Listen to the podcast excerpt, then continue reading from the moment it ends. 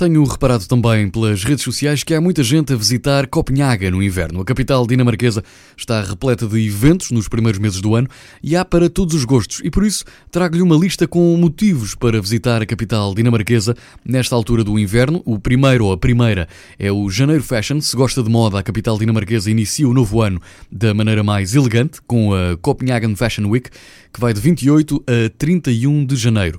Durante esta semana são vários os designers dinamarqueses populares eh, que lançam ou que vão lançar as suas coleções. Há também o Museu de Copenhaga que reabre a 7 de fevereiro. O inverno é um momento ideal para visitar um museu e com a sua impressionante seleção de museus, Copenhaga é uma visita obrigatória neste caso. A 7 de fevereiro, o Museu de Copenhaga reabre após dois anos fechado. Festival das Luzes, que traz mais brilho aos dias sombrios. Ao longo de quase três semanas, diferentes partes da cidade são iluminadas por várias instalações de luz, ehm, dando aos moradores e visitantes a oportunidade de explorar a cidade de uma maneira diferente.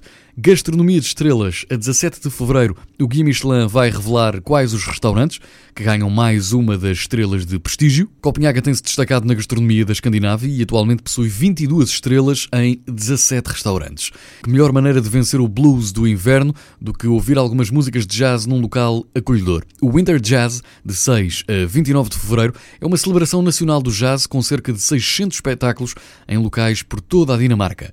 Também uma semana diferente para jantar. A ideia é incentivar os habitantes a jantar fora durante essa semana, oferecendo um menu de três pratos a um preço uh, acessível, um preço fixo e acessível. Esta é uma oportunidade única para os visitantes explorarem a gastronomia da Copenhaga.